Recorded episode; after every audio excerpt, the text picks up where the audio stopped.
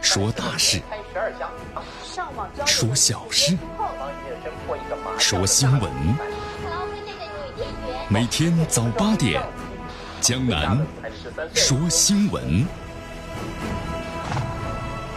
听奇闻异事，说酸甜苦辣，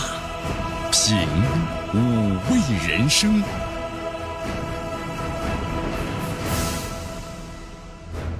周末了，周末了啊！江南在节目当中的温馨提示，收听的朋友们，周末的早高峰即将到来，希望大家呢一定要注意早出门十分钟。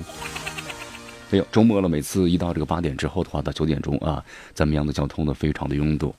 啊，所以说希望大家呢一定要记住这个教训呐。天气不错，虽然温度呢有所下降了啊，但是呢 这段时间让我们感受到什么？不是冬日暖阳啊，是深秋时节初春的效果呀。好，我们来看一下啊，今天天气呢是最高温度有所下降了，二十二度，最低温度呢是十一度。今天天气呢是晴，不错，湿度百分之九十五。我们园艺山上呢是刮着什么呢？瑟瑟的秋风啊，秋风扫落叶。所以说天气冷了，真的要该加衣服了。这段时间呢属于是秋秋天和春天的交替的季节啊，一旦是温度降下来呀，特别咱们老年朋友们特别注意了，这段时间呢多出来走动一下，晒晒太阳。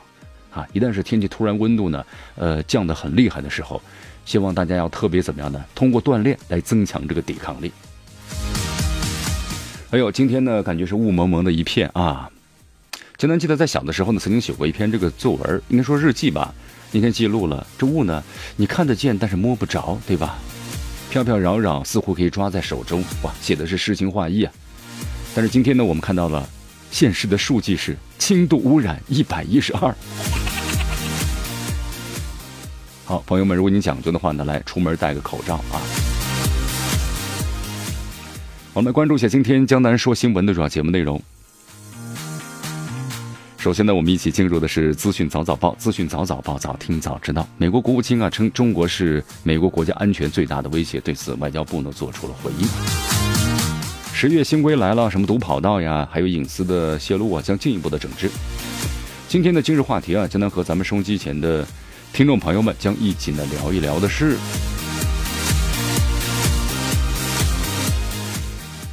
古巴的新领导人这段时间呢突然密集的访问俄中等五国家，这是为什么？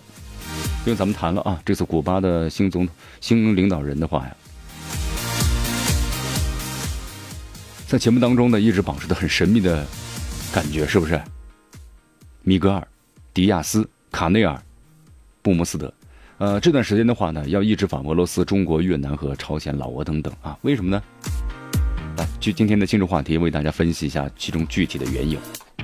好，大话体育，大话体育呢，首先我们进入综合体育，马龙因伤退出入点公开赛啊，国乒的男双全军覆没了。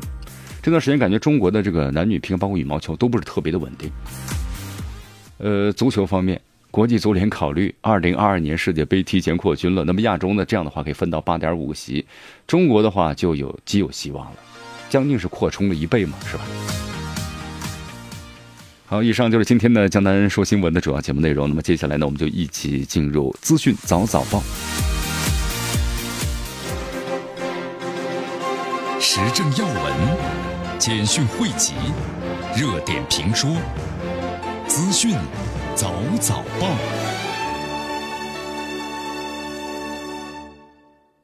资讯早早报，早听早知道。来下时间呢，欢迎大家继续锁定和关注江南为大家所带来的绵阳广播电视台 FM 九十六点七，继续关注我们的新闻节目。好，咱们来看一下啊，昨天这个美国国务卿蓬佩奥呢说了这么一段话。昨天他说，这个美国日前呢要起诉中国商业间谍，而且限制呢对中国的芯片生产商的出口。这是特朗普政府呀对中国进行战略回击的一部分。他表示呢，在未来一段很长的时间里，中国将是美国国家安全的最大威胁。好，这段话的话，其实我们发现呢，从今年开始啊，我们经常听到，是不是？呃，中国外交部的发言人呢，陆康昨天呢也对此呢表示，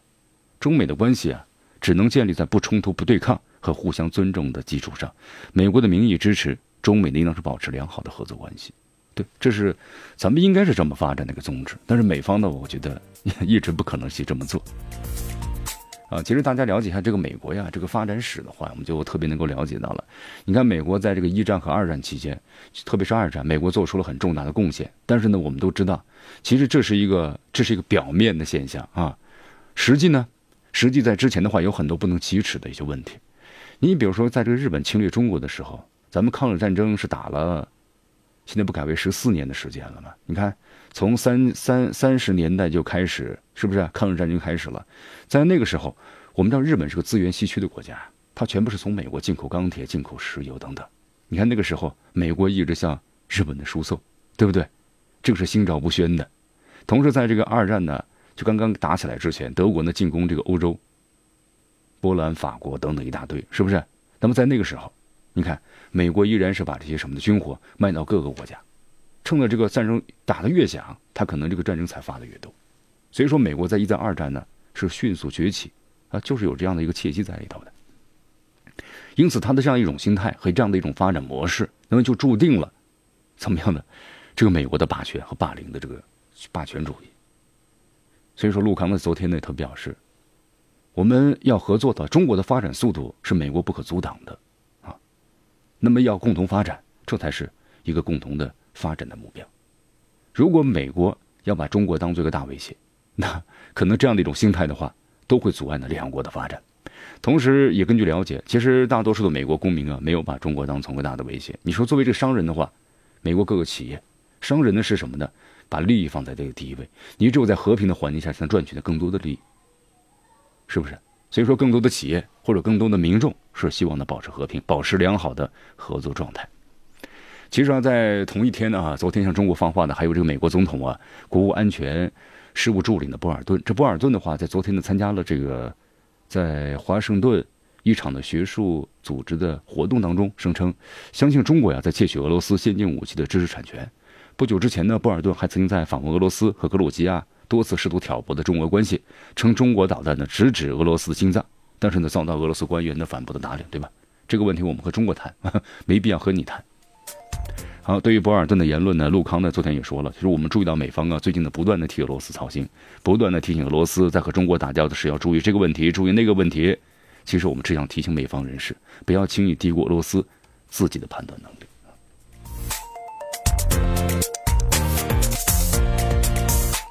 好，十一月份啊，十一月份到来了，对吧？幺幺幺幺也要到来了啊！很多朋友江南的，我要把购物车清空。好。呃，不管幺幺幺怎么样吧，对吧？其实有的时候呢，我们就发现呢，呃，幺幺幺幺从最早的光棍节啊，后来变成了一个购物节了，是不是啊？呃，每年的购物节呢，虽然有那么回事了，也慢慢这么几年过去了啊，但是我觉得它成为生活中的一个部分，是不是？来，十一月份啊，为大家特别介绍一下，呃，有很多的新政呢实施了。呃，有哪为我们的生活带来很大的一些影响啊？比如说新版的国家基本药物，昨天介绍了一下，增加了是一百六十五种。那么这样的话呢，特别是方便了咱们这个患者，是吧？能够降低大家的使用的实际的这个治病的成本。那么第二呢，降低了部分的商品进口关税，这个昨天我们也特别谈到了，降低进口关税的话，那么价格就可以下调了。部分的产品啊，出口退税率提高了，这是保护咱们的产品呢，更加的这个什么呢？出口保护咱们的这个企业。好，同时窃取个人信息，那么即使不构成犯罪，也要被处罚啊！这样的咱们公安机关就有法可依了。否则以前呢，怎么样呢？就是教育，教育完之后呢，又该干嘛就干嘛，达不到一定的这个处罚的效果。这种处罚让你才能够记住。同时，更严格标准的助力消灭校园的毒跑道。呃，根据了解的话呢，国家标准中小学的合成材料，这个运动场地正式发布了，这是一个强制的标准。以前的话，咱们这个跑道呀，我们说了塑胶跑道，塑胶跑道呢，挺好的，但是你厂家生产的这个标准呢，不统一，有的好，有的差，对吧？有的可能有毒的物质非常的多，所以说呢，在这方面有了国家的这个严格的一个规范和要求的话，那么给孩子们和家长们就吃了一颗定心丸。呃，净水行业啊，首个强制性标准呢正式实施了。曾几何时啊，咱们就要求呢，生活品质越来越高以后啊，净水呢就进入我们的这个家庭生活了。净水器，净水器啊，这个种类太繁多了，而且呢价格不一，对吧？同时呢后期投入成本也很多，而且这个净水啊，有的时候呢浪费的太多了。你看，有的时候呢通过几次过滤之后，这个废水啊占了百分之四十到五十，就浪费一半的水。在咱们这个资源都稀缺的今天，这是肯定不能够被我们所接受或者推广的，是吧？所以说现在的话呀，净水行业的首个强制标准呢正式实施啊，由原质检总局国家呢标委呢发布的反渗透反渗透性的水效标准等级正式实施，这是第一个强制性的标准。哎，这样的话呢就好了。那么以后企业你要生产的话，必须符合这个标准，否则的话呢，你看净水器的产品的出水率不高，那么废水产生太多，这完全就是浪费呀。好，江南还有哪些新政呢？别着急啊，咱们医疗技术临床应用啊，负面清单管理制度的实施，呃，明确了医疗技术呀就临用的负面清单管理制度，对禁止临床应用的医疗技术的实施负面的清单管理，对部分的需要严格管理的医疗技术要进行的重点的管控。这医疗技术应用啊，我们说了，不是所有的技术都都特别好，它有些这个问题。那么好的技术我们全面推广，对吧？有问题的技术限制在一定的范围之内使用。全国推广的证照分离改革，国务院呢发布了通知，规定呢从十一月十号开始，在全国范围之内啊，第一批是一百零六项的企业呢，就是行政审批制度呀，那么分别按照呢是取消的审批、审批改为是备案，那么实行的这个告知承诺，还有优化准入服务等四项方式实行的证照分离的制度。好，北京电动自行车呀，要取得行驶证号放牌呢才能够上路，这是为了更严格一个方便的管理吧，比如乱停乱放啊，对吧？乱开呀等等。啊，这都是一个什么的一个规定，呃，没规矩很难成方圆嘛。山东啊规定，禁止学生把手机带入课堂。现在就是啊，咱们的学生上课呢不听，以前上课呢睡觉，有部分学生现在呢有了手机之后呢，上课玩手机。你上了互联网了天马行空嘛，都可以，但这样的话会影响大家的学习的啊。电子产品呢不让让不是不让大家使用，那么该用的时候就要用，不该用的时候呢就要好好的收起来。好，西安啊，室内公共场所全面的禁烟啊，这个烟呢一直是大讨论的话题，对吧？有的朋友说江南呢，那咱们中国就不让抽烟了嘛，就全把烟禁了就完了嘛？啊，这是不可能的。中国你要禁烟的话呀，其他国家没有禁烟，那这个走私香烟呢非常的泛滥，这烟民呢非常多啊，所以要全部禁烟的话呢，就是说把这烟呢不生产了，那全世界要统一行动才可以，否则的话呢，那就可能就是你你想堵都堵不住。那么同时还有个情况，就是说提高咱们的这个公民的素质。我们说了，这烟呢，国家没有禁止，你可以吸。但这个吸的话，吸烟呢是分分场合的，不是说你想吸就吸。你比如说冬天呢，天气温度呢下降之后，这种刺激的气体啊，特别是刺激的这个什么呢，咽鼻喉，是不是？非常的难受。那么这种情况，你就没有考虑别人吸吸食你二手烟了。所以说啊，你看西安市啊，呃，有这么一个规定。就要求呢，公共场所、公共交通，包括呢公共场所的室外区域，全面禁止吸烟。那么，同时在餐厅、酒吧等室内公共场合吸烟的，个人会面临十元的罚款，经营单位面临五百到一千的罚款。呃，其实如果你要去西安旅游的话呀，都会被这个导游呢告知啊，大家注意，就不要在公共场合吸烟了。好，呃，同时他们也会很自豪的说说，因为他们的这位这个副市长啊，分管这个环境的啊，就是。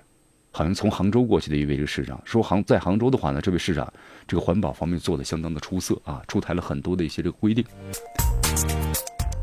哎呀，确实啊，咱们也希望咱们央视呢也多实施这样的一种呢，有利于咱们公众的这个身心健康环境的一些这样的措施。好，来黑龙江啊，旅游经营必须呢明码标价。嗯，有这个决心挺好的。虽然可能这个明码标价呀，不太不太什么的，我们说了也不可能做到呢尽善尽美，因为就是明码标价了。你不知道内地里是怎么操作的，对不对？明码标价了，可能一百块一百块钱，但可能用的只是几十块钱的东西。所以说呢，不可能是治本，但是我们至少从这个明面上，对这些不法的经营商贩那是有所这个约束了好，欢迎大家继续收听和关注江南为大家所带来的资讯早早报。迎着晨光，看漫天朝霞，好的心情，好听的新闻。走进江南说新闻，新闻早知道。与江南一起聆听江南说新闻。好，继续回到江南为大家所带来的资讯早早报，资讯早早报，早听早知道。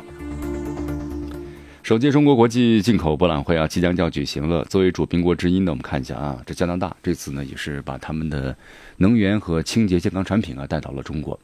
呃，加拿大这个驻中国大使啊麦加连表示，这次的会议展示出了中国的改革开放的积极姿态。那么，现在和中国呢深化包括呢贸易在内的各项这个合作。有加拿大呀，非常的支持中国。这次的话，加拿大农业和农业食品部的部长呢率领一个六百多人代表团呢参加本次的这个会议。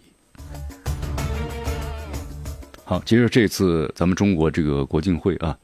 就是进口这个博览会的话呢，其实也代表了很多些国家的一些态度。中国呢是一个我们说多边贸易的话，因为现在贸易啊不是闭关锁国、自给自足这样的一种小小小农经济了，有这样的意识的话就很难发展起来。现在的机会就是要走出去啊，就像我们说这是一个地球村嘛，那么大家呢共同来进行发展。同时像这个非洲，你比如说它基础设施非常弱，而没有资金，那么中国呢就会采取各种的方式去帮助他们进行基础设施的建设。我们说了啊，要致富的话，首先基础设施非常重要，水电气路。缺一不可呀，交通。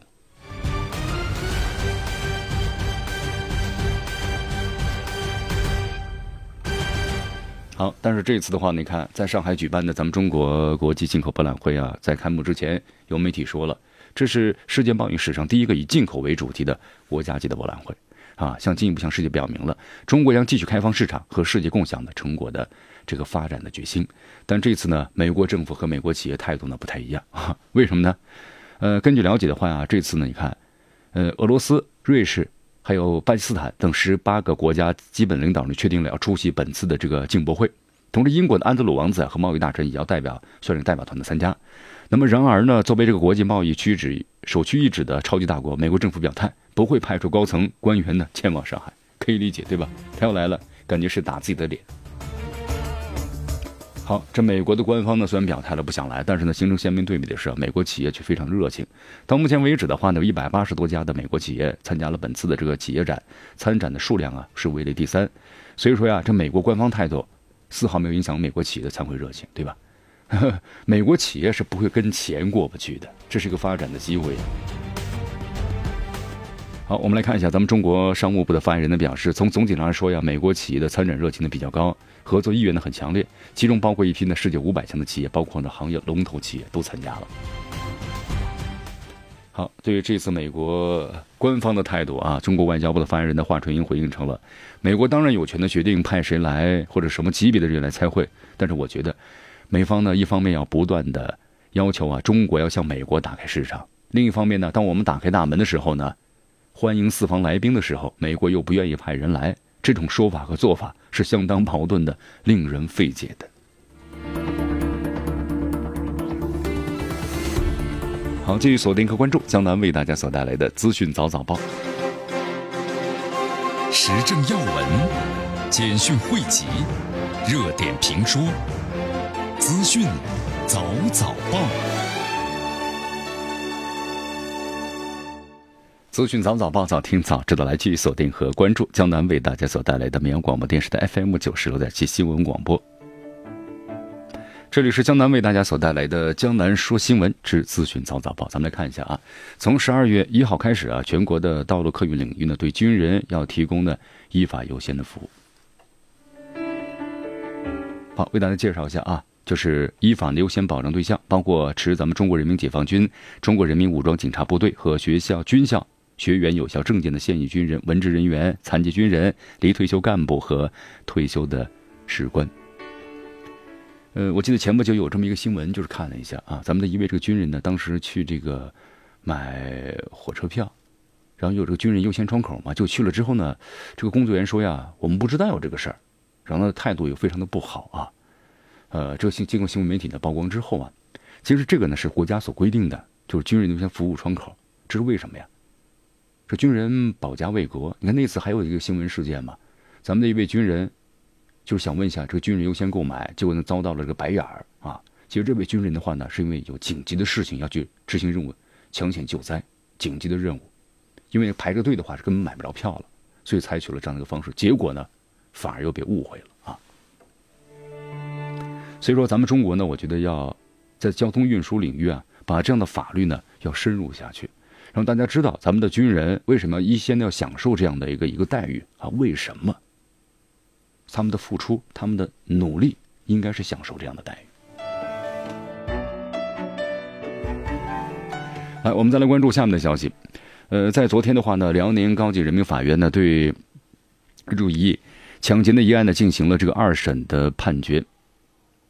那么同时呢，驳回上诉，维持原判，认为呢犯抢劫罪，同时判处有期徒刑的十五年，并处人民币的罚金是五万元人民币。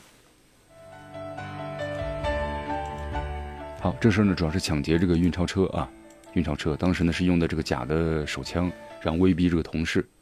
这吕西玉的话。呃，一共是抢了几百万，然后还自己的这个赌赌的欠别人的钱，之后呢被这警方所抓获，然后被判刑。好多行不义必自毙吧，接着说一句话吧，等待法律的严惩，是吧？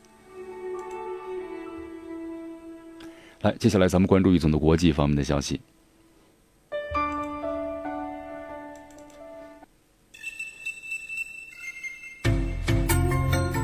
好印度尼西亚啊，失事的这个失航的客机，首个黑匣子已经打捞出水了。这黑匣子啊，就是整个飞机上的一个什么呢？最终的一个记录仪器，它能在记录呢之前的包括通话还有现场的一些这个情况，就这个音频啊，呃，一般就是能够了解的话呢，可以得到一些最确切的一些消息是什么原因，包括这个地面，然后呢和这个机组的成员通话的这么一个记录。呃，根据这个印度尼西亚交通部的消息，在昨天上午的时候，失事。失航的客机的首个黑匣子已经被成功打捞出水，那么其中会解密哪些内容呢？我们要等待后续的报道。好，我们再来看一下啊，美国总统特朗普呢称，计划部署在美国和墨西哥边界的现役军人的数量啊，可能增加到呢一万五千人，以防止呢来势汹汹的大篷车的移民。呃，这段时间呢，恰逢要这个美国总统特朗普中期选举了，而这些移民们呢，也是气势汹汹赶来，对吧？这也是增加一种影响力，选一个节点。你要在这个节点上看你怎么来处理。你要是把它严厉的镇压或者是挡回去的话，他必然会遭到这个反对的。那么又怎么来接收吗？这个是美国总统特朗普所不愿意看到的啊。所以说现在呢，这是一个节点，是不是有组织、有预谋、有策划的呢？当时这个美国总统特朗普之前呢也曾经谈到过，就说这些大篷车的移民是受到有人的资助啊。你看，包括像那个索罗斯，之前呢也被牵涉到其中，说有资金的提供。目前根据了解的话呀，这次大篷车的难民呢是达到了将近是，啊五千人左右，是由这个墨西哥边境向美国南部的边境啊出发。你看，昨天很多新闻图片呢，真是跋山涉水啊，啊，遇河呢就是游过去啊，遇路的话呢走过去。目前的话呢，美国已经把这个现役军人呢数量由边界的一千人提高到了五千两百人啊，同时也还派出了大批的这个警力。好，特朗普呢，这这两天在强调啊，他说这个大鹏城的移民啊，很多都是黑帮成员和一些非常坏的人。同时在昨天发表了推特喊话，这是对我们的国家入侵，我们的军队正等着。我们再来到伊拉克啊，伊拉克在昨天，消息人士称啊，大约是四千名的伊斯兰国恐怖主义的武装分子呢，在伊拉克和叙利亚的边界一带呢聚集。消息人士指出，这些武装分子呢试图抓住一些机会啊进入伊拉克。伊拉克的武装部队呢目前正处于是高度的警戒状态。我们再来看一下俄罗斯卫星通讯社呢援引叙利亚的消息，说伊拉克的情报部门的证实，在伊叙边界的叙利亚一侧，大约是有四千多名的伊斯兰国的武装分子聚集，其中呢八百多人可能是伊拉克的公民。那么根据了解的话，伊斯兰国恐怖主义分子呢，已经占领了这个叙利亚的哈金地区的多处阵地啊。你看，其实有这个评论人士说了啊，就网友们也在谈论，既然这四千多名的恐怖分子分子聚在一起，为什么不把它消灭呢？啊，特别是美国，对吧？你消灭恐怖主义，其实美国在中东啊多年的这样的一种战争中发现一些问题，什么问题呢？你比如说你他全力支持某一个派别，当这个派别。一旦是得势之后呢，是要把美国甩开的，别人是不愿意受控于你的，所以美国在这么多年的这种明争暗斗当中啊，也总结了很多的一些经验，是吧？他可以支持你，但是当你得势的时候，他要支持你的反对面，两边呢，他都可以呢获得相应的利，而同时呢，又来互相的制衡，始终让你有一方呢，啊，永远都得不到这个什么呢？最终的利。迎着晨光，看漫天朝霞，好的心情。好听的新闻，走进江南说新闻，新闻早知道，与江南一起聆听江南说新闻。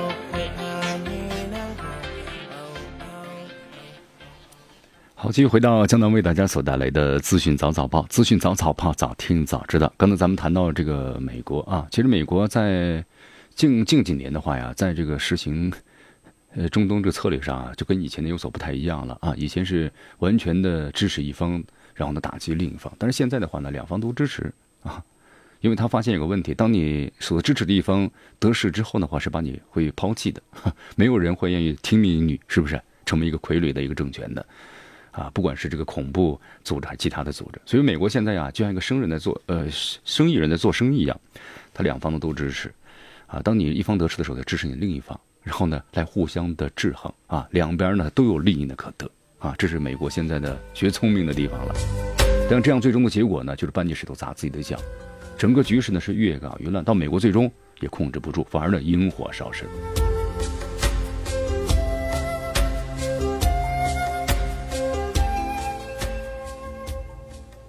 好，我们再来到这个沙特啊，沙特记者卡舒吉被害一案呢，这个沙特政府的态度引起了西方的非常大的一个反感。虽然沙特至今啊不肯承认这个王储呢穆罕默德是这次整个事件的背后的主使人物，但是西方的国家呢认为正是王储下令要废掉啊不断批评他的卡舒吉，西方舆论呢呼吁要拿出行动来告诫他。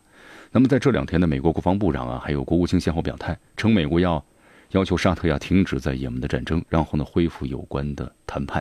就这个举措呢，是被看作特朗普政府呢要惩罚英王储穆罕默德一个举措。我们都知道啊，在也门的话，呃，也门战争的话，其实就是代理人战争嘛，就是沙特和伊朗之间的战争。好，同时现在的话呢，这新闻媒体呢报道了一篇消息，就说可能大戏要上演了。英国媒体说，沙特的亲王呢从伦敦回归国了，那么多位王子呀鼓励他，让他传位。好，现在这个穆罕默德的话呢，我们说了，被推上了舆论的风口浪尖儿啊。呃，土耳其总统埃尔多安也特别说了，试图拯救某人毫无意义。他虽然没表明这个某人是谁，但是外界早已心照不宣，就是呀，穆罕默德。同时，现在啊，土耳其手中有相应的证据，给穆罕默德有很大的压力，甚至呢有危及可能王储之位的风险。那么同时呢，西方国家呢外交孤立之下，你看这沙特的朝野之间呢，有人可能也在。也在怎么蠢蠢欲动了呀？这就是沙特国王的萨勒曼的弟弟，长期的偏居在英国的艾迈德本阿卜杜拉阿齐兹。啊，据说呢，在英美的安全保护之下，已经回国了。目前是要处理这个记者的卡舒吉遇害之后呢，穆罕默德王储的继承问题。那么同时，现在我们说了，由于穆罕这个穆罕默德呢在上位之后，呃，也采取了相关的一些很激进的一些政策，那么引起了这个王室中的一些人的不满。所以说，持有意见的沙特王子表示啊，一场反对萨拉曼国王的政变迫在眉睫。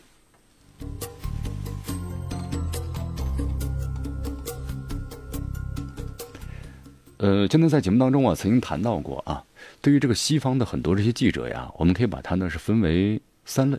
分为哪三类呢？一类记者呀，就完全的是把把我们中国描绘成黑的，你是做的再好的事情都描做都当成坏事儿那么还有一类记者呢？他是处于一个中立的状态，那么还有一类记者的话呀，他就非常的，呃，站在客观事实的基础上，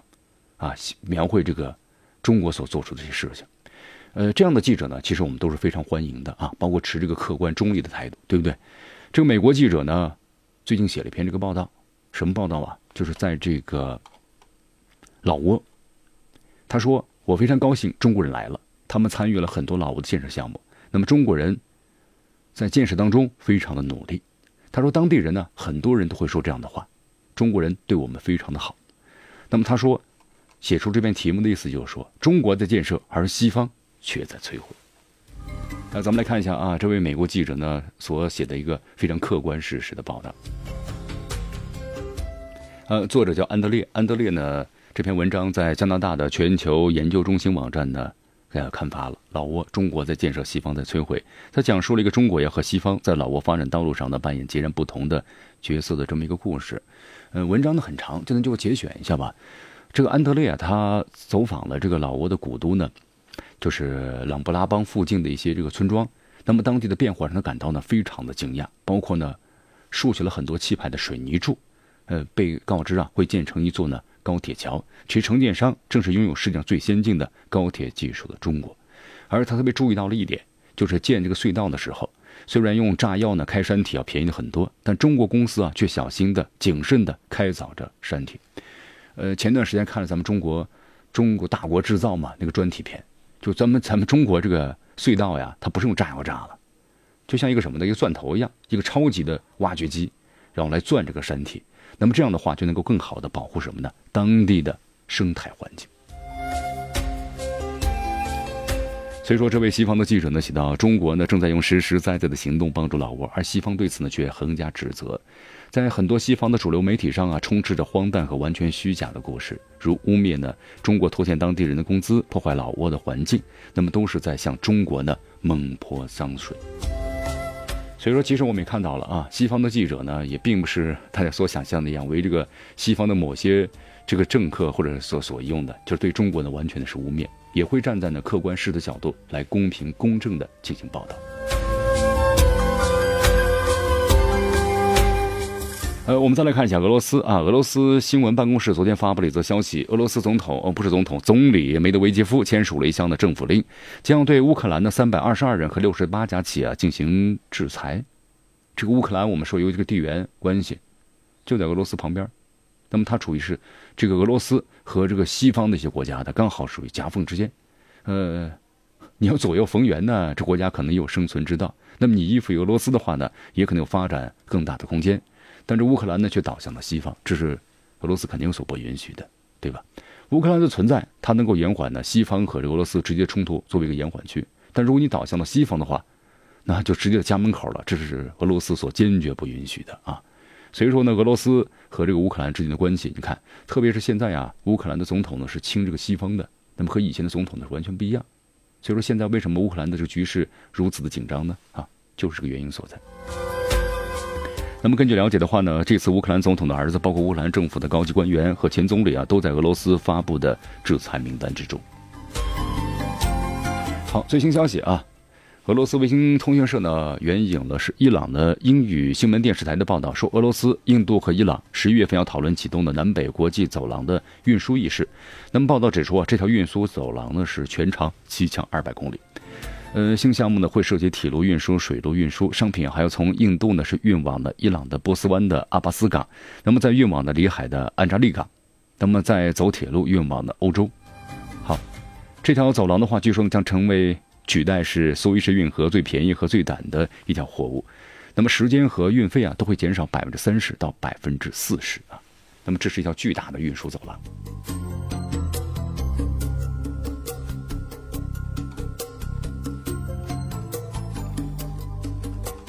好，我们再来看一下俄罗斯所发布的最新消息，俄罗斯呢公布了联盟号飞船的发射失败的原因，是因为专家们在装配过程中嘛离奇的弄坏了传感器，而导致了这次呢。发射的失败。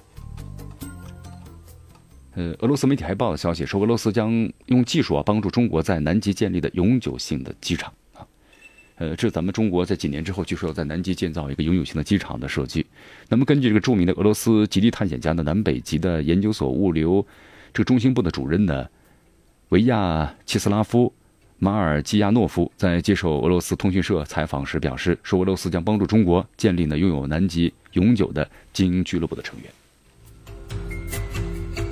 好，这南极的机场啊，我们说建立起来呢，和平常的地方呢不太一样，一是要认真的选址，那么气候呢非常的寒冷，这个机场的建立据说要地面要粗糙些，否则呢就太滑了。当然，这都是一些技术性的问题了。好，日本的共同网呢，昨天是援引的日本和韩国外交部的消息说，鉴于呢韩国最高法院呢原被被征劳工这个索赔案，那么做出勒令日本企业做出赔偿的决议。那么日本、韩国两国政府呢一直努力协调的文在寅年内访问日本，预计呢难以实现。